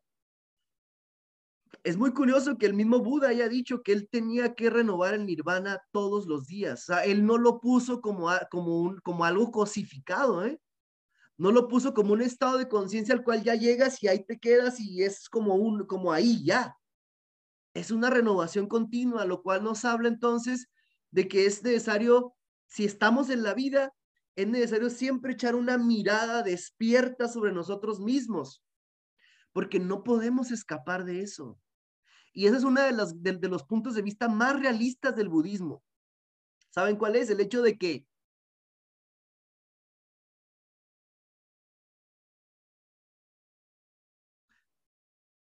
todo es contingente a, esta, a esto que le estoy llamando, Siddhartha Gautama le llamaba Pratitya Samutpada. Pratitya Samutpada. En Pali, Patika Samutpada. Pratitya Samutpada significa todo es en relación. Significa todo es en relación, por lo tanto todo es contingente, por lo tanto no hay esencias absolutas. Esto es decir, la libertad consiste en asumir plenamente el hecho de que todo es contingente, de que todo es en relación, de que, de que, de que yo mismo siempre estoy en relación con el entorno. No, no puedo eludir eso, no puedo, no puedo. Pero en el hecho de asumirlo totalmente, cabalmente, eso produce un tremendo descanso. Y ese margen de descanso, ese margen de libertad es el nirvana. Es un resquicio, nada más es un resquicio de libertad. Es como la posibilidad de ser libres dentro de, la dentro de todas las determinaciones a las que estamos sometidos todo el tiempo. El nirvana realmente solamente es solo, es solo una opción, es un, es un grano de arena, es un centímetro cúbico de suerte, diría don Juan. de, de posible libertad. ¿Cómo están con esto, compañeros?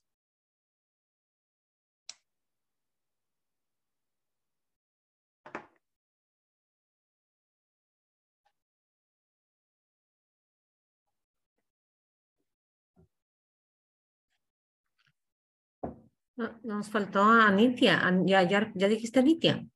¿No, verdad? Bueno, ya lo dije de alguna manera, pero lo voy a decir. Anitia significa impermanencia. Anitia significa el devenir, que, que todo está en continuo movimiento. Expresado de una manera más, más fiel y más correcta, Anitia significa todo es proceso. Todo es dinamismo. De hecho, el cierto Gautama es, es de los primeros pensadores junto con Heráclito de Éfeso que hablan de que la realidad es dinámica, es un proceso, es un devenir, es movimiento, es un flujo. Y esto también es, fue una de las grandes novedades del Buda. Una tremenda novedad. Incluso en el budismo hay toda una cultura mental, babana, dedicada a comprender y a vivir el hecho de que todo es impermanente, pero basado, basado en una aceptación profunda. Si yo comprendo que todo es impermanente, fíjate bien la idea. Ahí te va la idea en términos muy concretos. Yo voy en mi carro manejando aquí en Tijuana y, y, entonces está un pinche trafical ahí en las 5 y 10, ¿no? De terror. Y yo voy manejando, y ya agarré mi carril, y de repente un pendejo se me atraviesa. Ah, y tengo que frenar rápido y me, me empieza a invadir una ira, ¿no? Y que empiezo a decir, hijo de, ya no lo voy a decir porque ustedes son muy decentes, no voy a decirle peradas, pero empiezo a decir cosas bien hermosas en mi cabeza, ¿no? De pendejo para arriba, ¿no? Empiezo a decirme muchas cosas y me empieza a invadir la ira, ¿no? Unas sensaciones y hay todo un compuesto, hay todo un evento psicológico complejo ahí. Anitia significa que cuando el vato se me atraviesa y entonces veo que este, eh, empiezo a ser invadido por todo esto que le estoy describiendo, Anita significa, me doy cuenta, observo, atestiguo cómo la ira me invade, cómo estoy produciendo un discurso acerca de ese evento. Me, me empiezo a aprender, pero al mismo tiempo observo y dejo que eso obtenga su, su florecimiento y dejo que se disuelva por su propio ímpetu. La impermanencia no es, no es tampoco que, que, es que he escuchado tantas barrabasadas aquí. Escuchaba el otro día una, no voy a decir nombres, no, pero escuchaba una maestra de budismo de aquí de Tijuana que decía, ay, el otro día fui al mercado, al Calimax, hay uno que se llama así aquí, ¿no? Fui al Calimax y andaba buscando cilantro y no había cilantro y dije, bendita impermanencia. Ay, Dios mío.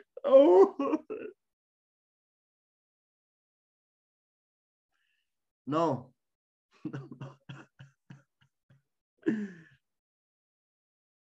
No, el, concepto de Anitia está fundamentado también en algo, en, en esto que le estoy describiendo. O sea, Anitia es comprender que todo estado psicológico es pasajero.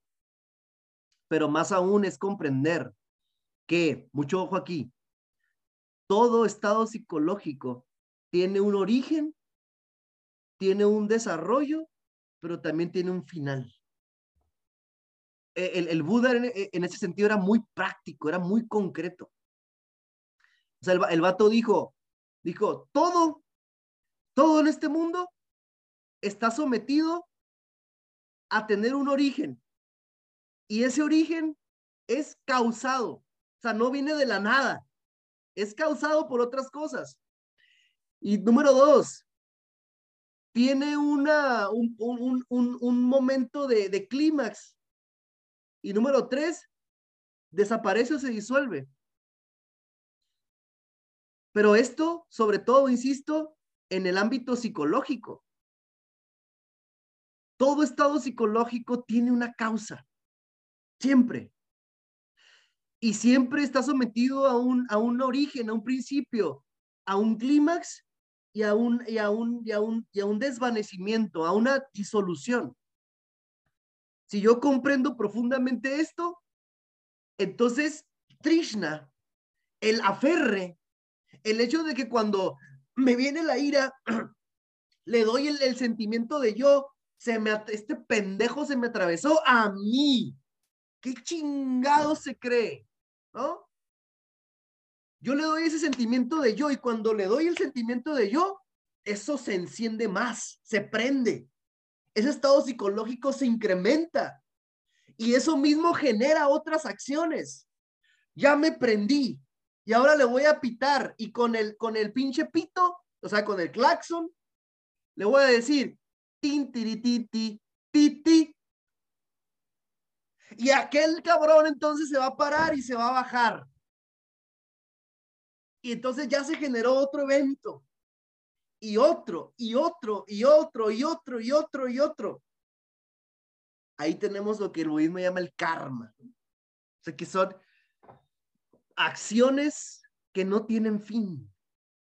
Pero acciones que no tienen fin y que proceden de la ignorancia, avidya. Y precisamente la ignorancia es ignorar esta, estas verdades que está proponiendo el Buda. Yo entiendo que si ese vato se me atraviesa, pues se va a ir y ya.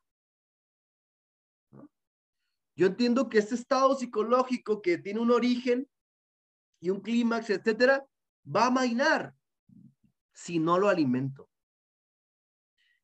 si yo soy capaz de observarlo y permitir que suceda, que se vaya, va a venir otra cosa.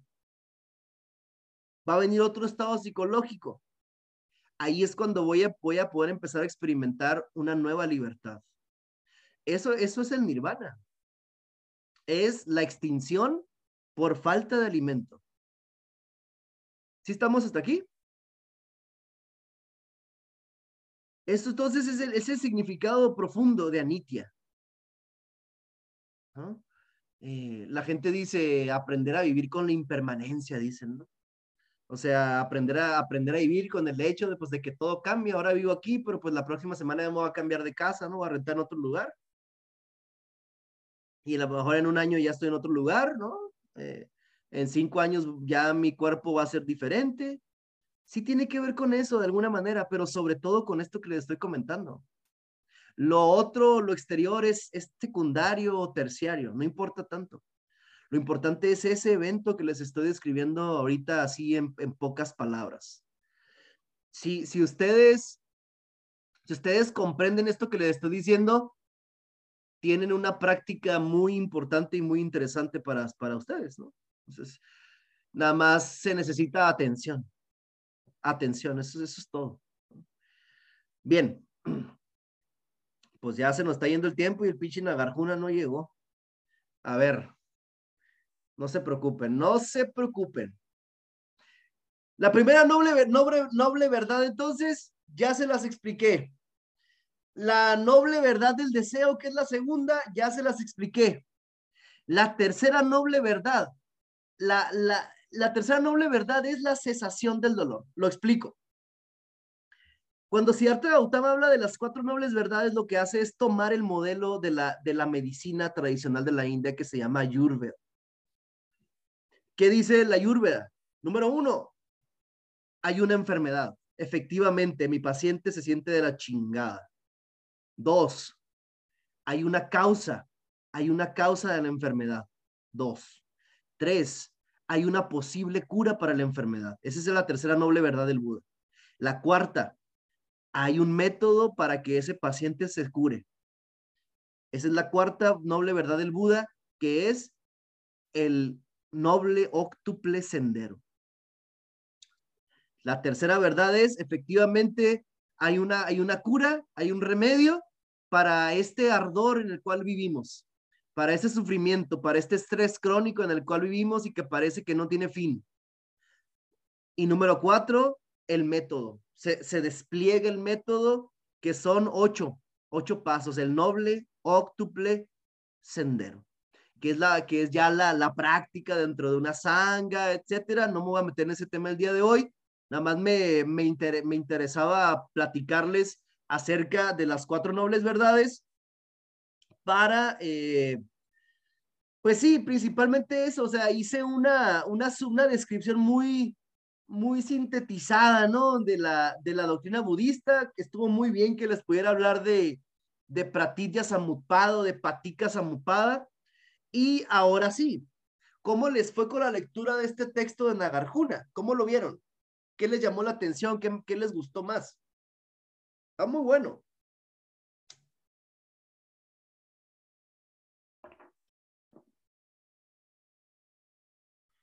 Dale, Cristian. ¿Qué onda? Este, bueno, ahí en, en, lo del texto y todo esto, me llama mucho la atención este entrecruzar de que nunca, nunca estamos fijos, pues nunca, nunca somos algo fijo en este río que, que es el existir o que es la vida, que es el universo me recuerda, me recuerda mucho a, pues a, no sé, en sí a todas las enseñanzas estas que se podían considerar verdaderas, en que, y específicamente me lleva a una ceremonia en la que en una ocasión estuve de, de peyote, y una canción muy bonita que nunca volví a escuchar, en que cantaban sobre, sobre un tejido, que somos parte de un tejido donde no somos ni, no somos ni la tela ni, ni el tejido, somos el, el cruzarse de, estos, de estas de las fibras. Y pues sí, hace un ratito comentaba Ludi, este, que estamos dormidos, ¿no? Y inclusive en sueños a veces uno se despierta, como lo dice Gurdjieff, en el sueño te puedes despertar, pero continúas dormido. Entonces es, es, más efectivo tener un grupo como este en el que estamos participando, en donde uno se despierta un ratito, le jala las orejas al otro y de alguna forma nos vamos llevando todos juntos de la mano, ¿no? Hacia, hacia esta pequeña lucecita que estamos buscando. Ahí me llamaba mucho la, la atención este de la crítica de la noción de identidad. Ahí, pues mencionar también de nuevo a, a Krishnamurti. Ahorita tuve que ir a buscar el, el, diario, por ahí lo tengo, si lo, si lo encuentran, lo es súper recomendadísimo. Yo creo que es un ejercicio de esto que estamos platicando muy efectivo, porque inclusive lo estoy revisando ahorita y en ningún momento dice yo, siempre dice, se tiene cierta percepción, existió un dolor, se caminaba, uno se despertó, o sea, pues, utiliza la palabra uno, es que sí es un sinónimo, pero no te lleva tanto a ese aferrarte a, este, a esta nube de conceptos que somos, que la construcción que nos da el lenguaje, ¿no? Como que de alguna forma buscamos salirnos, buscamos ir a ese nivel más bajo del lenguaje que nos han dado, de los conceptos, de las ideas, de, pues sí, de esa cárcel conceptual en la que estamos. Y no sé, este, creo que, creo que es todo. Muchas gracias, Cristian. Gracias por tu comentario. Me parece muy, muy relevante, muy importante. Eh, sí, Krishnamurti habla en ese tono y, y, está bastante bien, ¿no? Porque es una experiencia impersonal, muy profunda, pero impersonal, ¿no? Y quizás así también hablaría el Siddhartha Gautama, ¿no?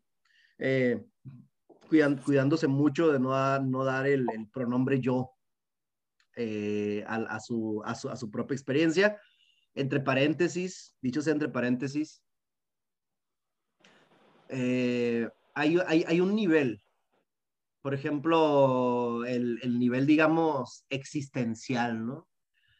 Donde, donde es, es, es importante eh, darle este nombre, ¿no? Al yo pienso, yo actúo, yo siento, yo me imagino, etcétera, así como muchas veces en terapia, ¿no? Cuando hablamos de budismo estamos hablando de otra cosa, ¿no? De, digamos, del nivel transpersonal. Solamente para hacer esta distinción, ¿no? Porque una persona que no esté interesada o que no pase por su mente eh, la budeidad o que no esté dispuesta a hacer, hacerle el esfuerzo de ir en ese camino, muchas veces llega con nosotros eh, solamente para tener una, un, una, un, sentimiento de sí mismo en acción, ¿no? Más, más nítido, más claro, como dice Fritz Perls. Ahí, ahí está bien, solamente que quiero aclarar este punto, ¿no? De que cuando hablamos de budismo, Estamos hablando de otro tipo de, enseñanza o de, o de esfuerzos destinados a desligarnos de esa identidad, que en algún momento, insisto, está bien fortalecerla, está bien. Sabemos que, que estamos en el nivel de la ilusión, pero en un, en un momento sirve. Ya después, en otro momento, en otro tipo de búsqueda, es cuando se da este desprendimiento, ¿no? Como desprenderse de los, de la ropa o de, lo, de lo que ya no funciona. Pero eso estamos, por eso estamos hablando de un camino de liberación. Y por eso en la India este camino de liberación siempre era puesto como la, la, la última etapa de la vida. O sea, una, una etapa en la cual eh, yo ya no necesito fortalecer mi yo, sino que ya he comprendido que mi yo es ilusorio o relativo, entonces ya emprendo otra tarea, ¿no?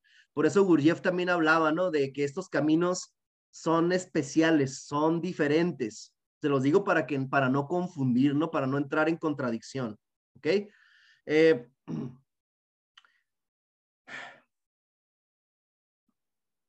Cuando el Siddhartha Gautama enseña su doctrina, se le llama eso el primer giro, el primer giro de la rueda. Y, y, y en el budismo hay diferentes escuelas. Ya cuando el Siddhartha Gautama estaba vivo, ya se estaba dividiendo su enseñanza en 18 escuelas diferentes. Ya de entrada, ¿no? Ya había ahí algunas diferencias. Eh, los tres principales caminos o los más, los más conocidos son eh, Hinayana, Mahayana y Vajrayana. Hinayana, Mahayana y Vajrayana. Hinayana significa pequeño vehículo o pequeña barca. Mahayana significa la, el gran camino o la gran barca. Y Vajrayana significa el, el, el camino del diamante, ¿no? el camino del rayo también. Ahora, Hinayana. Hinayana es un nombre que le fue dado a ciertos grupos budistas por los budistas mahayánicos. Originalmente el Hinayana se llama Theravada, con TH, Theravada, que significa el camino de los ancianos. ¿no? Hay una discusión aquí en la cual no me voy a meter, solo basta decir que el, el, el Mahayana es, es, es un budismo muy posterior al tiempo en que enseñó Siddhartha Gautama. En, en, el Mahayana ya se habla de bodhisattvas, se habla de, de, de, de, seres búdicos que nos ayudan a iluminarnos, se habla de muchas leyendas, se habla de dioses, se habla de rituales, etcétera. Posteriormente podemos discutir todo esto. Lo que les quiero decir es que generalmente se mete a Nagarjuna dentro del Mahayana. Pero esto no, no es así. Nagarjuna no era un filósofo budista del Mahayana. De hecho, Buda, Siddhartha Gautama y Nagarjuna tienen en común su doctrina del antisustancialismo.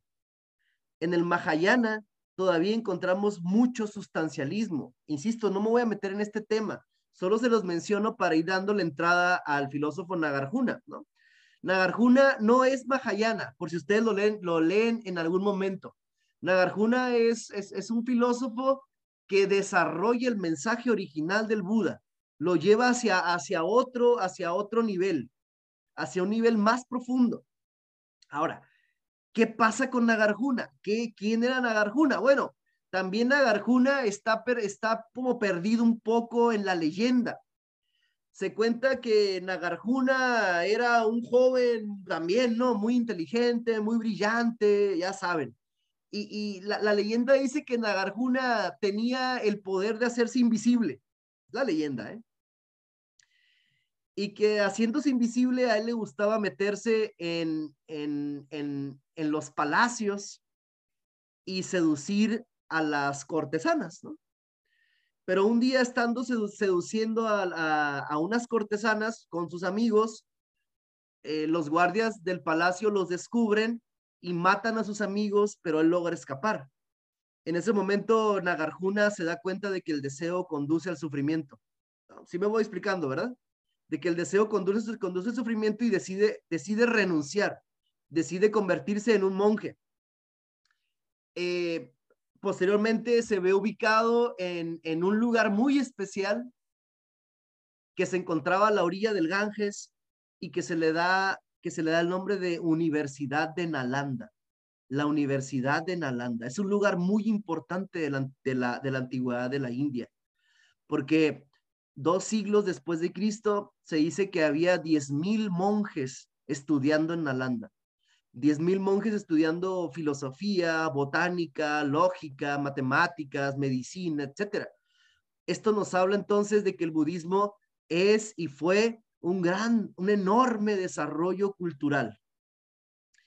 Y también nos habla de algo muy hermoso, o sea, la Universidad de Nalanda, ¿no? Un centro de estudio budista grandísimo, del cual Nagarjuna era como el rector, lo que llamaríamos el rector o el, director o el, jefe, el encargado, ¿no? En otro momento entonces encontramos a Nagarjuna siendo un bitandín. Aquí les anoto la palabra, bitandín. Bitandín. Ya para cerrar el día de hoy la siguiente sesión continuamos con este tema. ¿Qué es bitandín? Hay que entender que en la India, durante muchos siglos, hubo una tradición de debate, una tradición de escepticismo, una tradición filosófica muy profunda. Siglos antes de Sócrates, siglos después de Sócrates, existía esa tradición filosófica, lógica de debate. Es la misma tradición que inventa el ajedrez. Es la misma. El ajedrez viene de la India sea, estos, estos juegos intelectuales basados en enigmas, en acertijos, donde se le propone a la persona o al discípulo, eh, o se le proponen una, una, serie de, de afirmaciones, de tesis, de proposiciones, pero en forma de acertijos, principalmente para que vaya más allá del pensamiento. Entonces, toda esta tradición de debates en la India que era muy fuerte y en el que participaban muchas corrientes filosóficas, Nagarjuna formó parte de, estos, de esta tradición de debates, pero él era un vitandín. ¿Qué significa vitanda? En la India se distinguían tres, tres formas de debate. Ahí les van las tres. Jalpa, Vada y Vitanda. Vada. Vada es un tipo de debate en el cual los interlocutores tienen como interés fundamental encontrar la verdad, llegar a la verdad. Se discute y se dialoga porque, ah, porque todos estamos de acuerdo en que vamos a llegar a la verdad. O sea, es un debate muy amable. Es un debate en el cual el interés no está puesto en ganar la discusión. Es un debate basado en el poder de la verdad.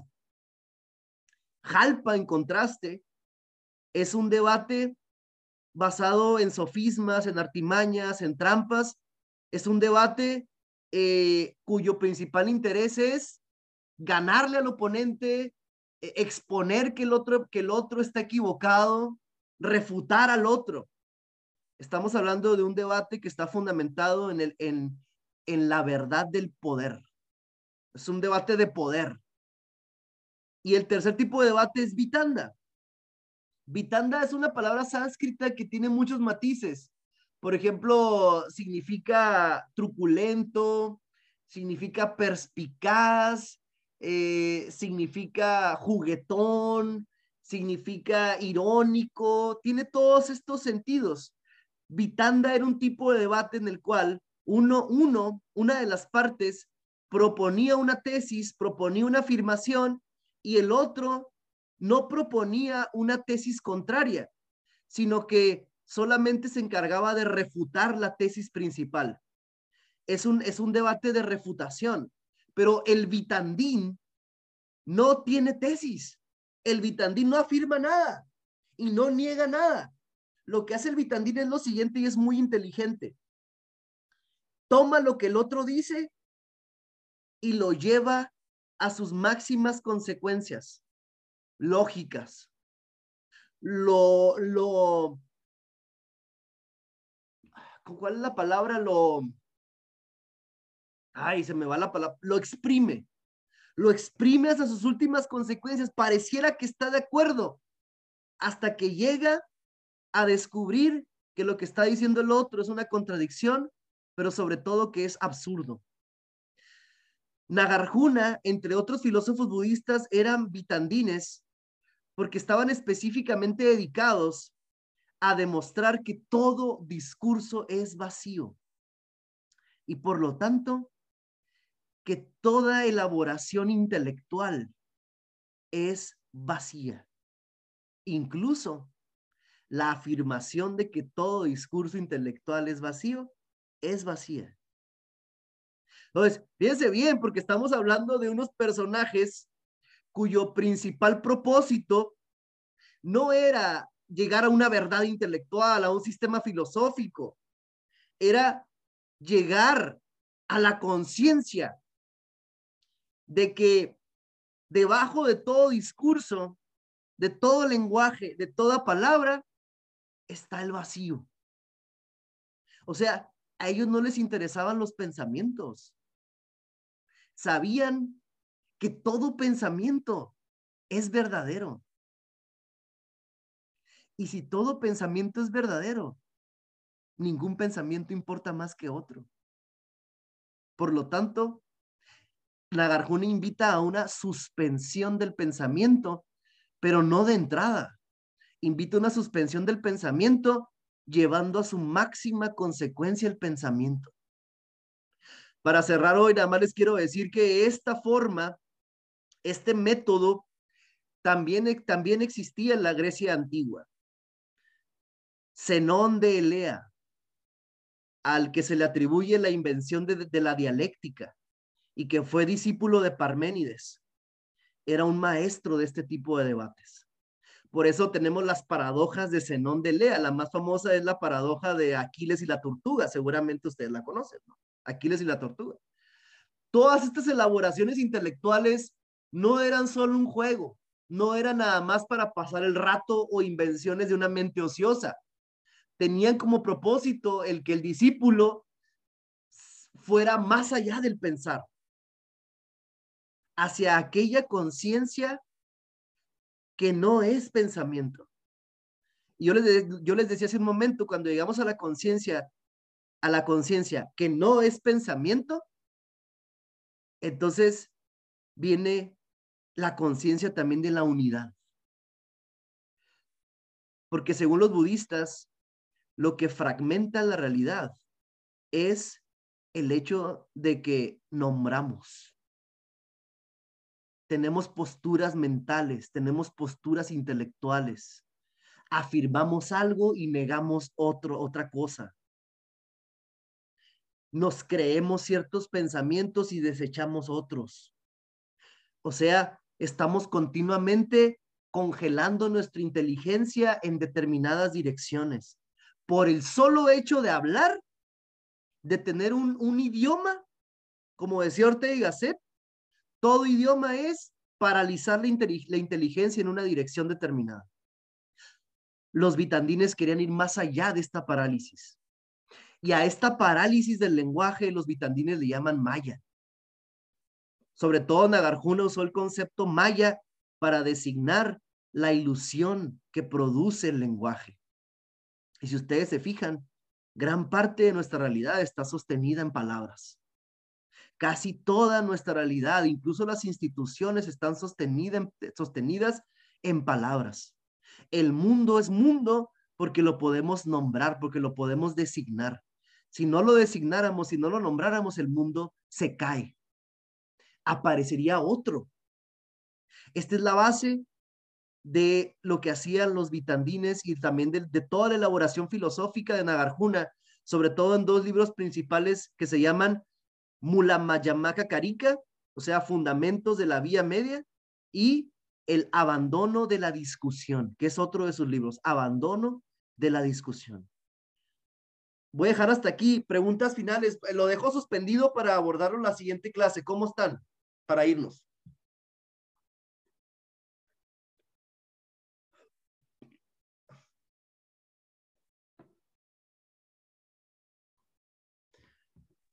pues yo te tengo que volver a escuchar para integrar de una manera diferente. Ok. Qué bueno. Lo Sí, sí, sí, está perfecto.